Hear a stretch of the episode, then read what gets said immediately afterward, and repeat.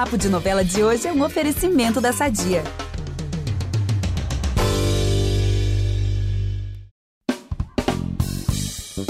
Não é de hoje que as novelas mobilizam milhões de pessoas em torno dos dramas e mistérios de seus personagens. Ao longo desses 70 anos de telenovela no país, várias obras ficaram marcadas por se tornarem verdadeiros fenômenos de repercussão e audiência. E é sempre incrível quando isso acontece, né, Vitor? Porque é surreal pensar que um país inteiro do tamanho do Brasil para para assistir junto e ao mesmo tempo essas histórias.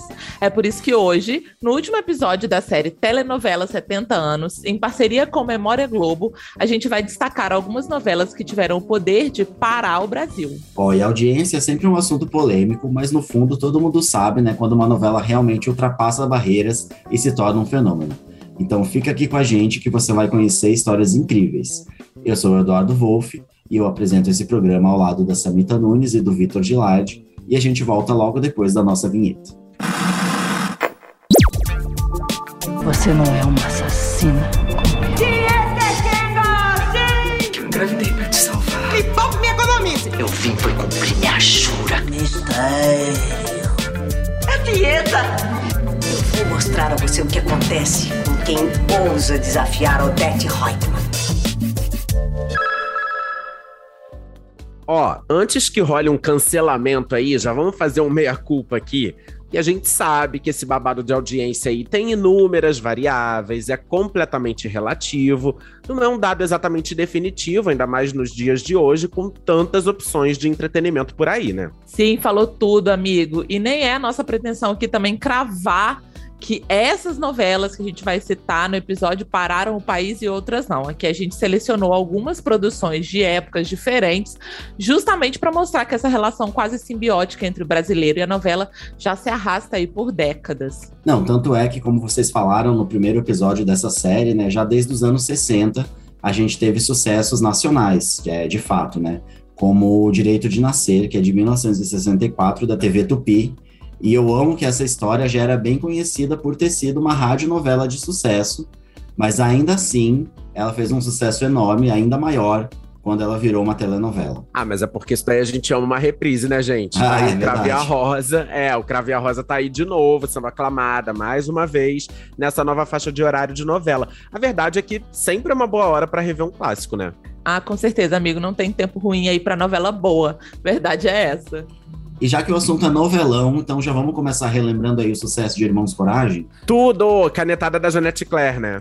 Não, e só uma das canetadas incríveis dessa mulher, é, a novela, né, exibida pela Globo em 1970, teve 328 capítulos e impactou uma multidão que amava acompanhar os capítulos dessa trama que misturava faroeste e futebol. Olha que loucura. Essa é uma receita interessante, porque desde o início as radionovelas e telenovelas tinham como público-alvo as mulheres, né, que eram feitas para vender sabão nos intervalos. E Irmãos Coragem foi uma das primeiras novelas que trouxe os homens para frente da TV e fez com que eles assumissem que estavam acompanhando a novela. E ó, para isso a Janete usou duas armas. Envolveu o futebol na trama, através do Duda, personagem do Cláudio Mazo, que era jogador de futebol do Flamengo, pouca coisa, né? E também contar uma história de faroeste ambientada na fictícia cidade de Coroado, que ficava entre Minas Gerais e Goiás. A luta dos irmãos Coragem, né? O João, que era o Tarcísio Meira, o Jerônimo, que era o Cláudio Cavalcante, e o Duda, né? Que era o Cláudio Mazo, acabei de falar dele, contra aí o latifundiário corrupto Pedro Barros, vivido pelo Gilberto Martinho, tinha todos os elementos dos filmes de western que o público masculino adorava ver no cinema.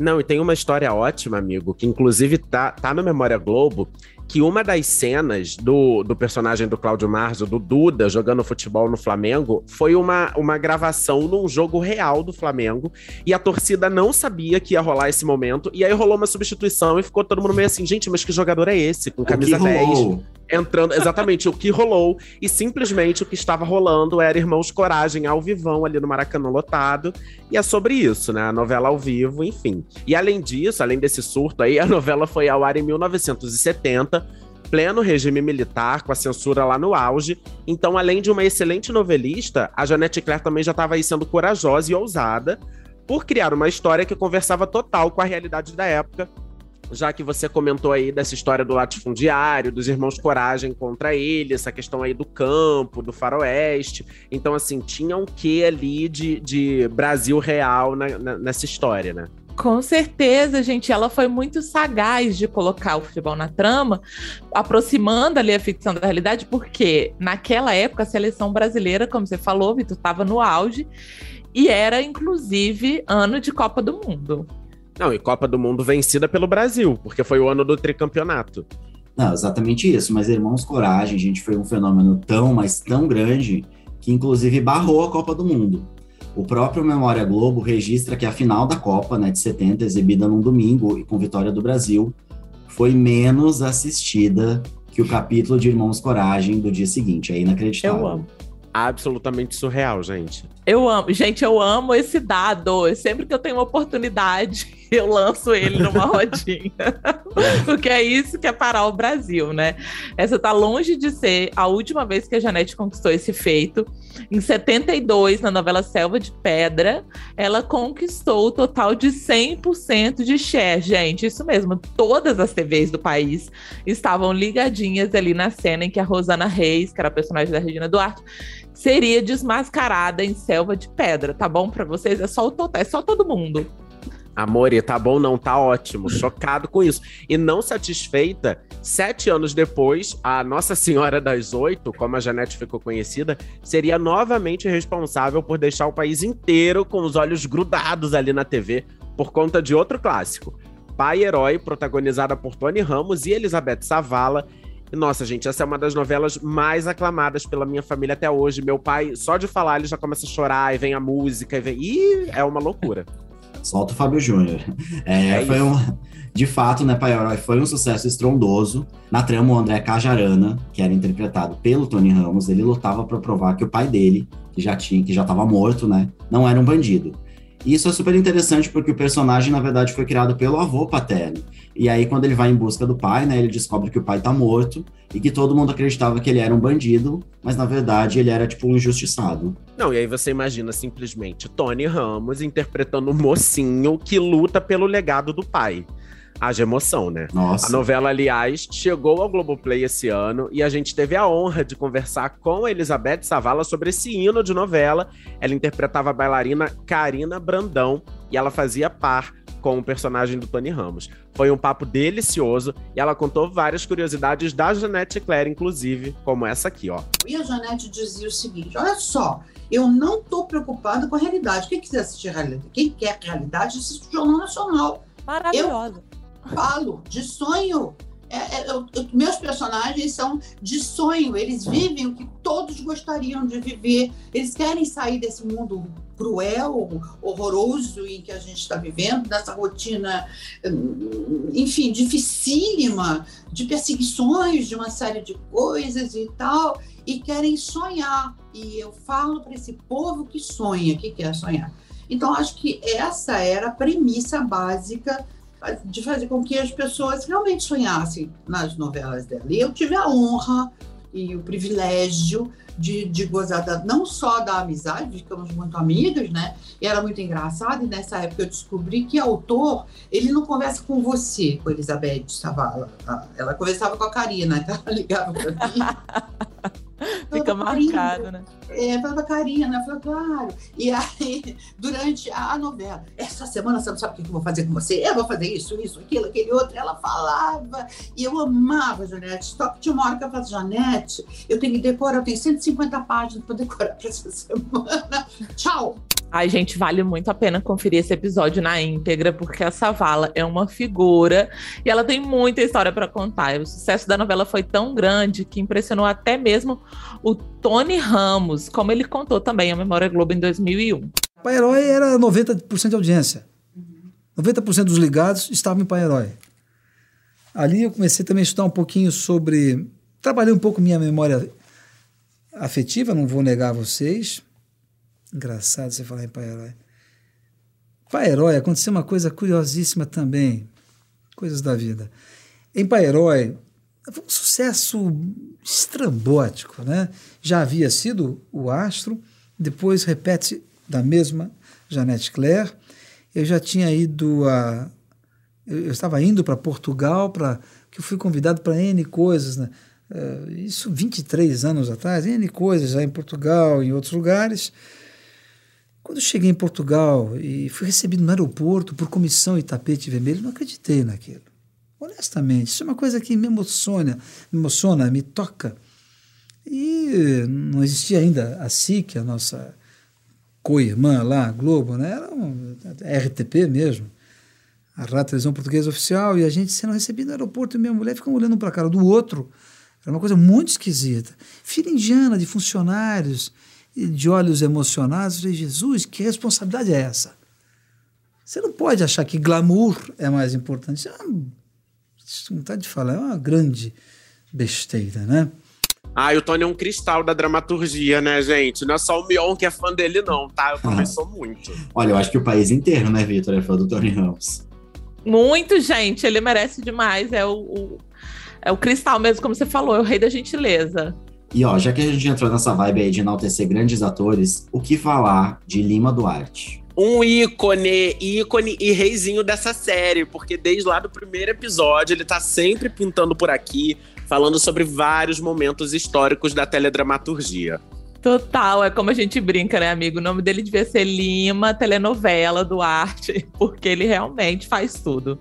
É sobre. Não, e ele faz tudo mesmo, porque ele fez uma das mais populares e aclamadas novelas de todos os tempos, que é Rock Santeiro, é, além de ter eternizado o Senhorzinho Malta aí na história da arte brasileira, eu diria. Não, total. E olha, eu comecei a ver Rock Santeiro no Globoplay, gente, e o Leme é realmente um show à parte, desde assim, a cena 1, o primeiro segundo que ele aparece já é um negócio assim, porque é, é, é uma magnitude a interpretação dele. Eu acho real que essa é a maior performance masculina que eu já vi em toda a minha vida, sem exagero. Eu sei que eu sou exagerado, gente. Ah. Canceriano aqui. É, canceriano, ascendente em Sagitário, mas enfim, Ai. olha só. Lima Duarte em Rock Santeiro é, é realmente algo sem. Não tem nem palavra para dizer. Não, de fato, é uma atuação incontestável, amigo. Uma dobradinha incrível com a icônica Viúva Porcina, que era vivida pela Regina Duarte. Mas a novela inteira era cheia de personagens muito especiais e muito icônicos, né, Edu? Ah, é uma obra do Dias Gomes, né, gente? Não tinha como ser diferente. É, e vale registrar aqui que ela também foi escrita pelo Agnaldo Silva, que, como a gente destacou aqui no nosso último episódio, acabou se tornando um dos maiores nomes aí nesse campo do realismo fantástico. É, Rock Santeiro, na verdade, era uma grande metáfora política. A novela seria exibida em 1975, mas ela acabou sendo proibida pela censura e só pôde ir ao ar 10 anos depois, já ali nesse processo de redemocratização do Brasil. E eu amo o plot da novela, porque tudo gira em torno da lenda de Roque Santeiro, que é tido como um santo, e ele movimenta a cidade toda ali, a cidade fictícia de Asa Branca. Todo mundo na cidade sai ganhando com essa lenda. Então, assim, o comércio gira todo em torno da venda das imagens do Santinho, venda disso, venda daquilo, fitinha milagrosa. E... Enfim, a prefeitura sai ganhando, os empresários saem ganhando, os comerciantes saem ganhando. Só que essa lenda, na real, é falsa, porque o Rock tá vivíssimo da Silva é. e ressurge no meio da novela querendo acabar com essa farsa. Ele cansou da farsa e é isso. Sim, gente, ele forma o triângulo amoroso que deixou todo mundo pendurado ali na trama até o capítulo final, para saber com quem a porcina ia ficar, né? Ela fica em dúvida entre o senhorzinho Malta e Rock. E ele, o Rock, era interpretado pelo saudoso Zé Wilker, que em 2010 deu um depoimento bem honesto à Memória Globo sobre o sucesso da novela. A gente não sabe muito por que, que uma coisa faz sucesso, mas a minha impressão, vendo, é, olhando de hoje, é que na época do rock o Brasil acreditava muito que podia ser feliz.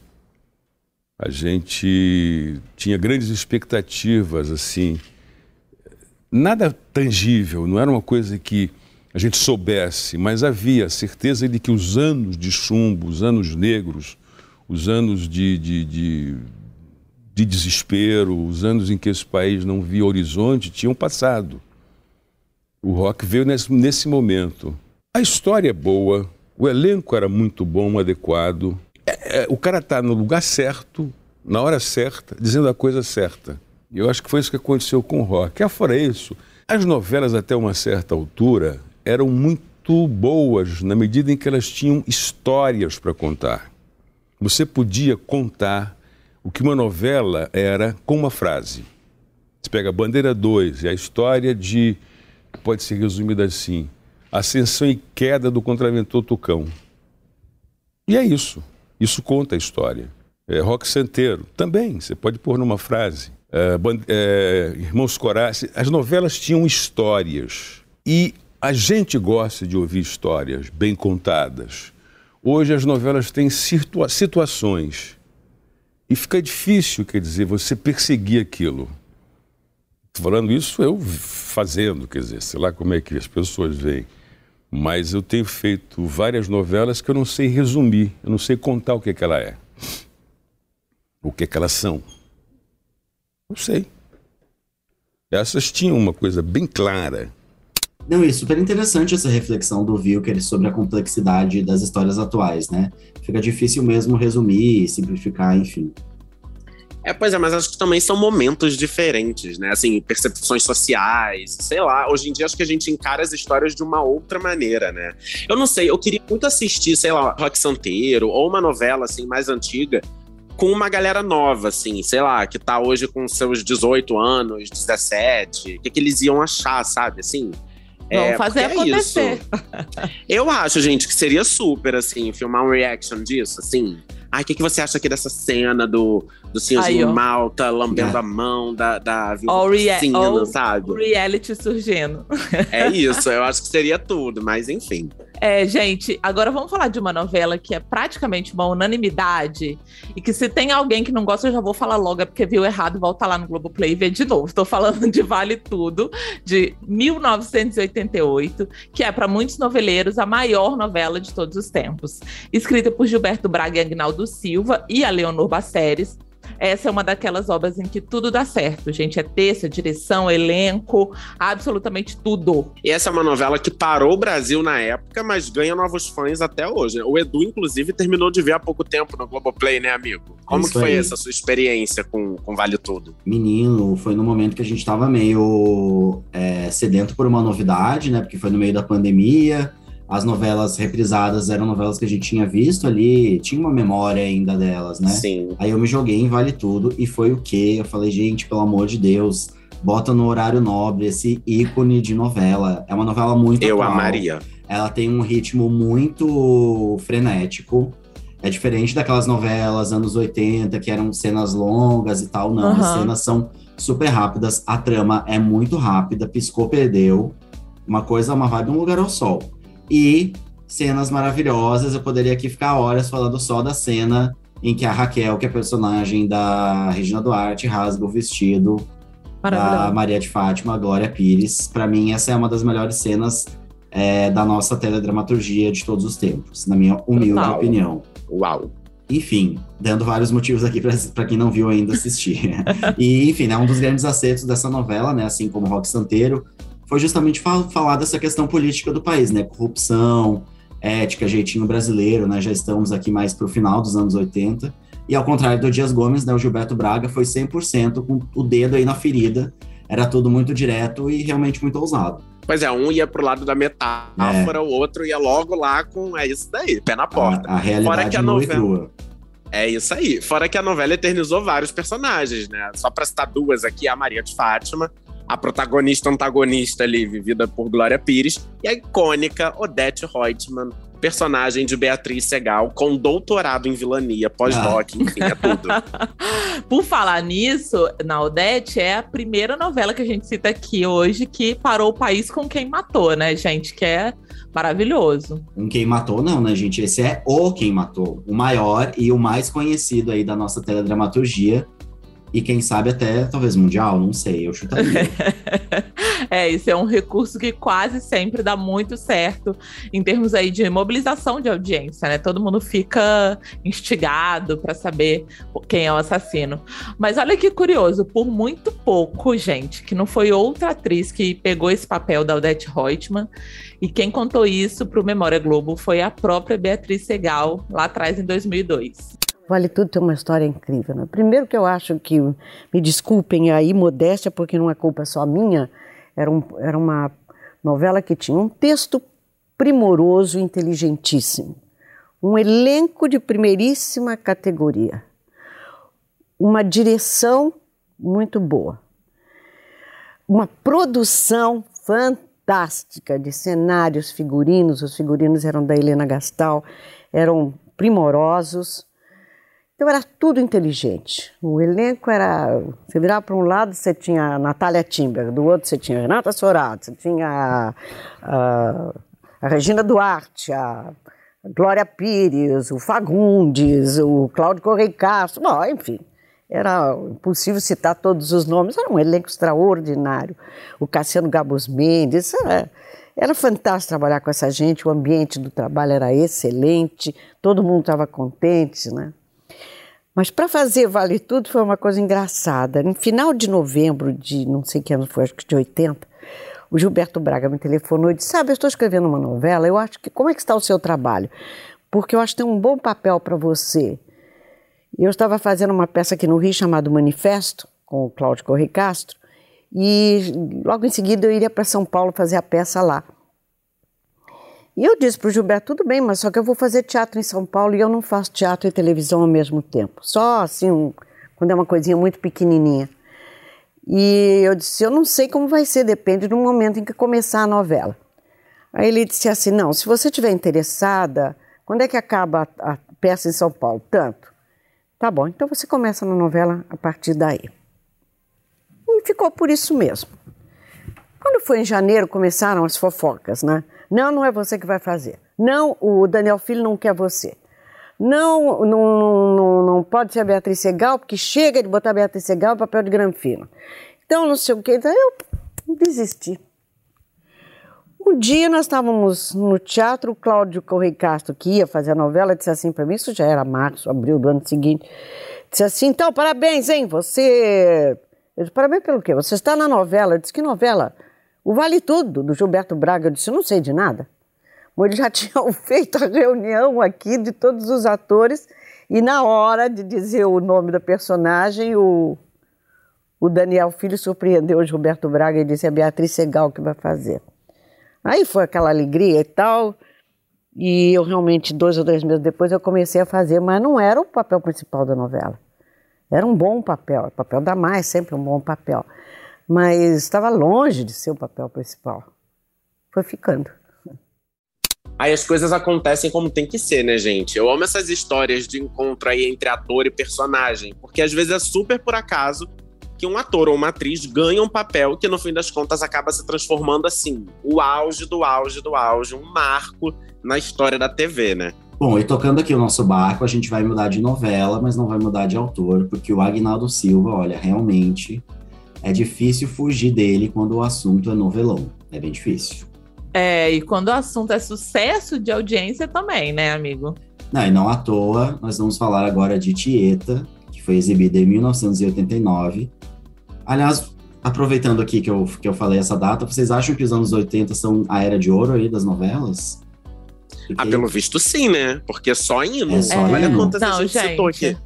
Foi realmente uma década bem feliz para o noveleiro, não à toa. A década em que eu nasci. Um beijo, Brasil. Ah, eu também. É, não, porque só continuando aqui, se a gente for parar para pensar, a gente citou Rock Santeiro, que é de 85, Vale Tudo de 88 e Tieta de 89, né? Hit atrás de hit. E no caso aí, a, nosso, o ano Beatles, né, das novelas, é só hit atrás de hit. e aí, no caso, no caso de Tieta, não foi só a novela que entrou para a história, como também a própria personagem, né, que foi brilhantemente interpretada pela nossa maravilhosa Beth Faria. Ai, gente, mas também tem, tem umas, umas receitas, assim, que, cara, pra desandar, que tem que rolar uma tour, assim, muito grande, o ingrediente muito estragado. Porque olha só, pensa, uma, uma história de Jorge Amado, adaptada pelo Agnaldo Silva, Luiz Fernando Carvalho ali na direção, Beth Faria protagonizando. Como é que isso dá errado, gente? Pelo amor de Deus. É impossível, é impossível. E tem um dado que eu amo, que a, a dona Beth comprou esses direitos. Ela foi lá e comprou o direito e falou: eu vou fazer Tieta. Eu acho ela maravilhosa. Não, total. E ela, inclusive, a gente falando da Beth Faria, ela, na primeira versão de Rock Santeiro, ela faria outra personagem. Isso, ela faria porcina, exato. Que ela seria a viúva porcina, mas acho que ela se identificou mais com Tieta mesmo. Eu acho. E a trama em si dessa história é muito impactante, porque além de ter todo o rolê, que a Tieta é escorraçada de Santana do Agreste, debaixo de paulada ali, do, sofrendo agressão do pai, diante da cidade inteira, né, humilhada, ela volta 25 anos depois, belíssima, riquíssima, exuberante, para ter o acerto de contas para provocar uma mudança naquela cidade. Além disso tudo, a novela ainda tinha ali na, de coadjuvantes personagens muito maravilhosas e inesquecíveis, sem falar, né, gente, no mistério da mulher de branco e na, na caixa da Perpétua, que segurou o público ali até o final, na curiosidade para saber quem era a mulher de branco e o que, que tinha na caixa.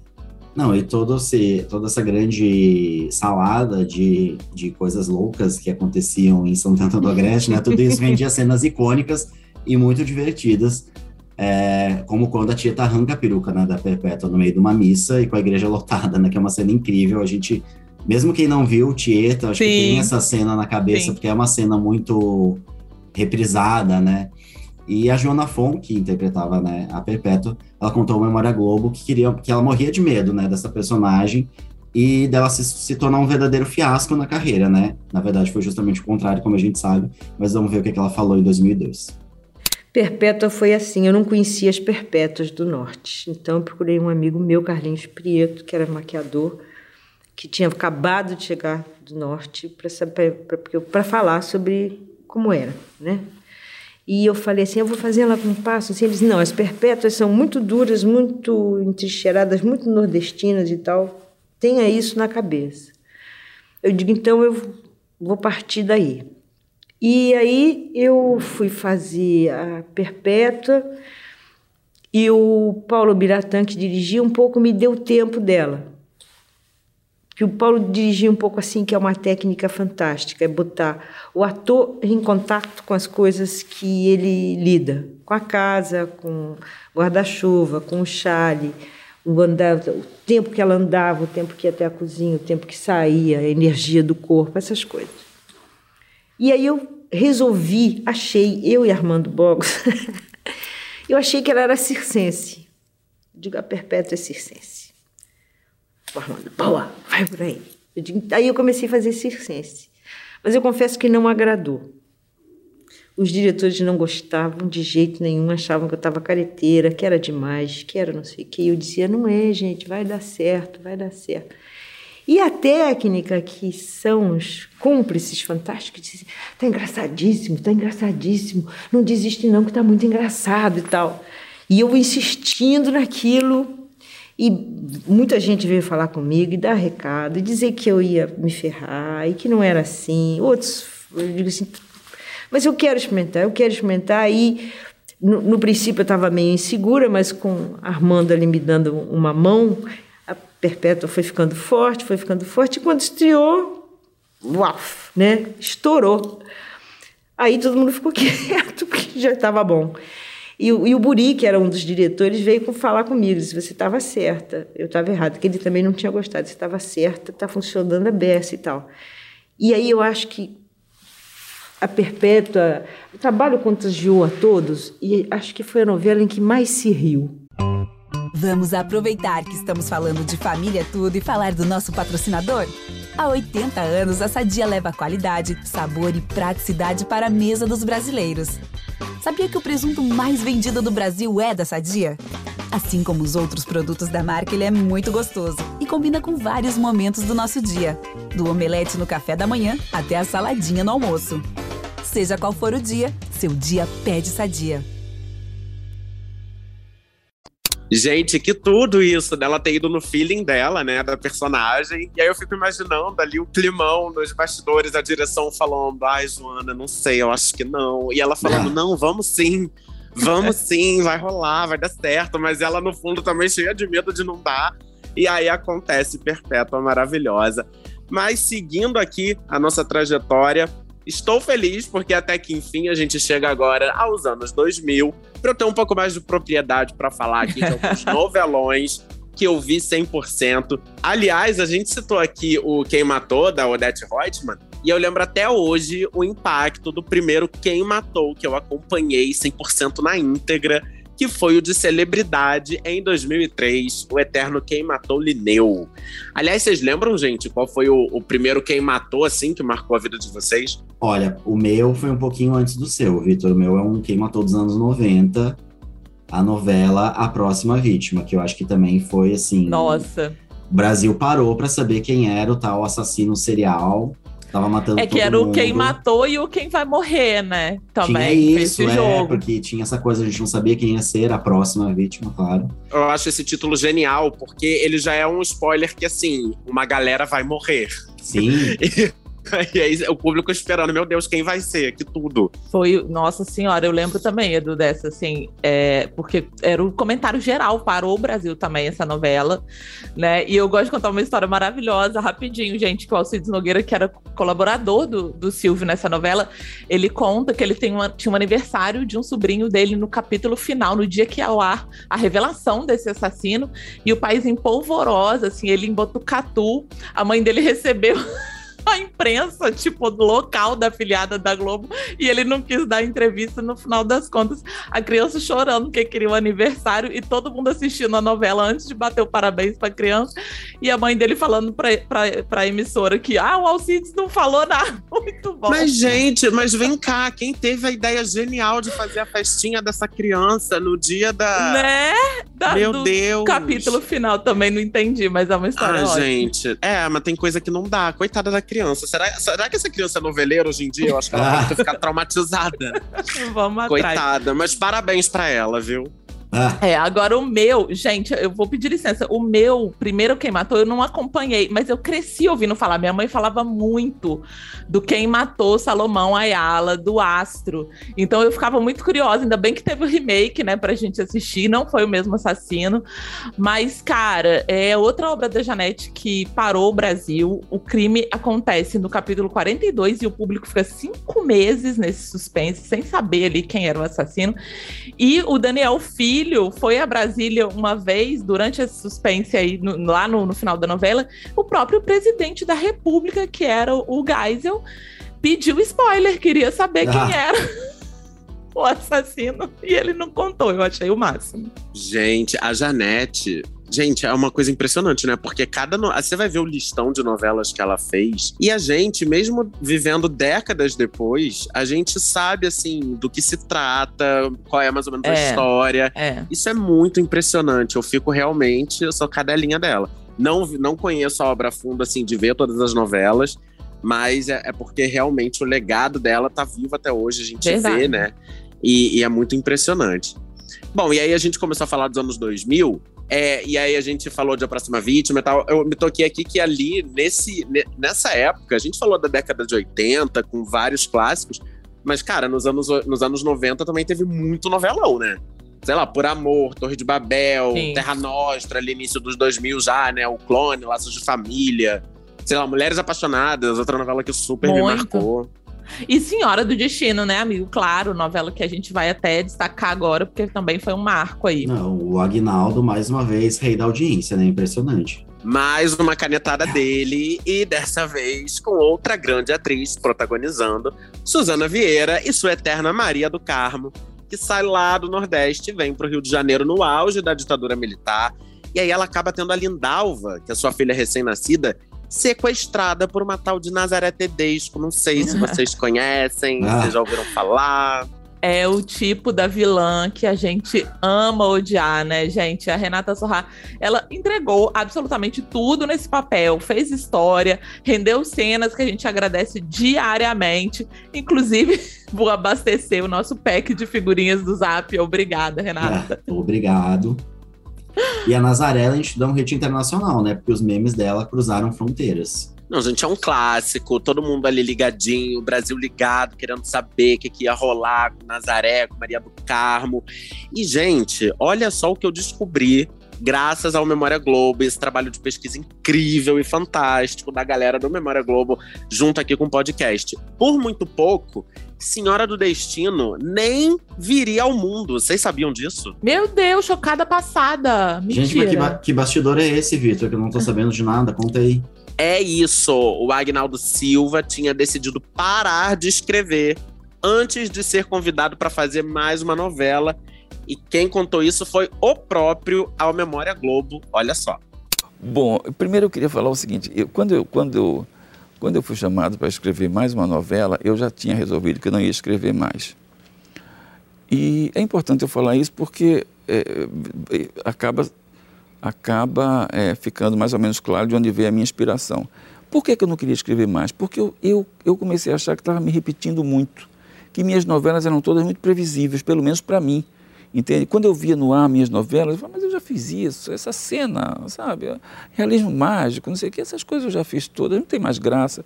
E eu achava que não, não, não, não, não fazia mais sentido escrever se eu não sentia o prazer de ver. Não só o prazer de escrever, mas também o prazer de ver, né? entende? Que eu sou um fanático apreciador de novelas. E aí eu tinha resolvido não fazer mais. Mas eu tinha um contrato e tinha que cumprir o contrato. E aí estava naquela crise terrível e um dia eu pensei, eu só faria uma novela se fosse uma coisa que me surpreendesse, uma coisa assim que não tivesse nada a ver com o que eu fiz até agora. Entende? Para isso eu tenho que fazer, primeiro, uma história urbana. Né? Nada de história rural mais, uma história urbana. E segundo, uma novela em, da qual eu retire todas as minhas muletas, ou seja, todas as coisas, todos os pequenos truques que eu aprendi a usar ao longo do, dos anos para fazer uma novela. Ou seja, cada vez que um truque desses aparecer, eu sumariamente é, descarto, descarto né? E eu queria fazer uma história assim, muito em cima do, do, do, dos acontecimentos, do dia a dia, do cotidiano, e uma novela onde os pobres é que fossem os protagonistas, e não os ricos. Essa era a coisa mais revolucionária, entre aspas, ou seja, o núcleo principal do Senhora do Destino é o núcleo do subúrbio. É exatamente o contrário do, do, do, das outras novelas. Nas outras novelas, os ricos têm problemas metafísicos não é? e os suburbanos são engraçados. Eu virei o jogo, ou seja, eu fiz os, os, os suburbanos com problemas metafísicos e os ricos, o barão, não sei o quê, aquelas pessoas todas eram muito engraçadas. Né? Claro que isso era uma coisa era, um, era uma coisa muito perigosa, porque você subverte a linguagem, dizer, o telespectador de repente pode rejeitar isso violentamente. Né? Não foi o que aconteceu, foi ótimo. Né? Agora, você me perguntou originalmente, e a, e a inspiração, de onde veio? Mais uma vez, veio de histórias reais. E outra vez, se você me perguntar que histórias são essas, eu não direi nem sobre tortura, porque existem coisas que você não pode afirmar, não é? Entende? É, não é bom afirmar, entendeu? Gente, eu tô muito passado, porque essa é total nova para mim. Eu não sabia que ele tinha decidido parar aí a carreira no momento, né? E até que faz sentido, porque depois de Senhora do Destino, ele, ele emendou Duas Caras, Fina Estampa e Império, que eram muito mais realistas, aí não tinham essa pegada de realismo fantástico, que ele só voltou a abordar novamente em O Sétimo Guardião, que foi a última novela dele na Globo. E que bom que ele voltou atrás e deixou pelo menos a Senhora do Destino entre nós, esse hino. E agora a gente chega a nossa última novela do episódio de hoje, amigos. Ai, vamos, porque eu amo um oi, oi, oi, gente. Ou seja, é, vem aí a aclamação de João Manuel Carneiro, né? Ai, gente, é uma novela com tanto personagem icônico, tanta cena icônica, diálogos icônicos. Fica até difícil resumir, né? É, fica, mas o fato é que parou o Brasil mesmo e se tornou um dos últimos grandes fenômenos da teledramaturgia. Logo ali nos primeiros capítulos, a novela já estava mobilizando uma audiência gigantesca. Eu lembro que foi um bafafá, que o Congela no Cinza, que a abertura já era tudo fenômeno. A gente já, já via o bafafá na, do povo Muito, comentando. Muito, gente, demais. Não, e fora que todo mundo estava querendo acompanhar a vingança da Rita contra a Carminha, né? Além de se divertir, como o Vitor falou, com outros personagens que marcaram muito a época e que eu nem ouso dizer aqui, porque senão vou ter que fazer, abrir aqui o site, ver a lista de personagens e falar da novela inteira. Total, porque, gente, mesmo assim, os coadjuvantes dos coadjuvantes eram muito marcantes. E, cara, nessa primeira semana da novela, que ali a audiência já mobilizada, como não citar Mel Maia, gente, uma criança. É. Cara, que, que atuação foi aquela? Ela entregou tudo. Tudo. Gente, a gente se emocionava com aquela criança e a Carminha já arrasando é. Nossa, mãe, era tudo. Mas enfim, seria uma missão mesmo, amigo, falar todos os personagens. E eu queria lembrar aqui que Avenida Brasil é um hit internacional. Porque no nosso terceiro episódio aqui da série, a gente atualizou o ranking Verdade. das 10 novelas brasileiras mais exportadas.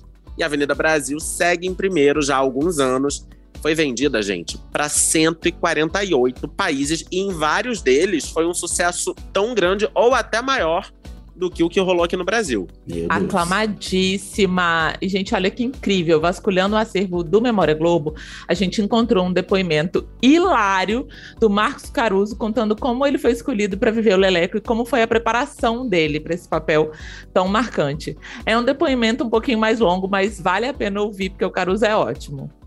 Eu estava eu tava fazendo o Cordel Encantado, vestido de Patácio Peixoto. O Ricardo Ódito entra no estúdio e fala assim: vem cá, vem cá, vem cá.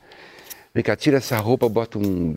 A menina vai dizer o que você tem que vestir, entra no estúdio ali do lado, que a gente está fazendo um, um, um, teste, eu preciso de você. Eu falei, o que é isso? Como? Vai, tira essa roupa. Eu falei, entrei no. Olha, veste essa camiseta, pus uma camiseta.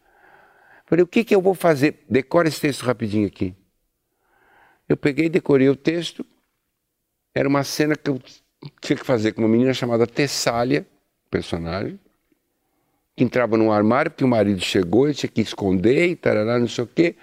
Falei, posso saber o que eu estou fazendo aqui? Eu tenho que gravar uma novela naquele estúdio ali. Ele falou, eu sei, eu sou o diretor de núcleo da sua novela. Eu falei, sim, o, o diretor de núcleo. E o que, que eu estou fazendo aqui com esta roupa que me puseram? Faça a cena. Para que, que é? Mas o que é isto? É uma pegadinha? Eu falei, não, é a próxima novela das nove do João Manuel Carneiro. Cara, eu tive vontade de chorar, porque desde a favorita, eu alucinadamente amo o João Manuel Carneiro como autor. Quando, ele, quando eu vi a favorita, eu falei, eu quero trabalhar com esse cara. Eu quero fazer uma novela desse cara. E eu sabia que o Ricardo Waddington ia fazer a novela com esse cara. E eu não gosto de pedir. A não ser que ele diga assim: você consegue fazer um personagem alemão? Eu falei assim: claro, gente. Minha família é alemã. Aí eu minto. Mas eu ir lá bater na porta, pedir, eu não faço isso. Aí quando eu vi, eu estava no estúdio vestido de um personagem que poderia vir a ser. Eu falei, mas o teste é para mim? Ele falou, não, o teste não é para você, você já está na novela.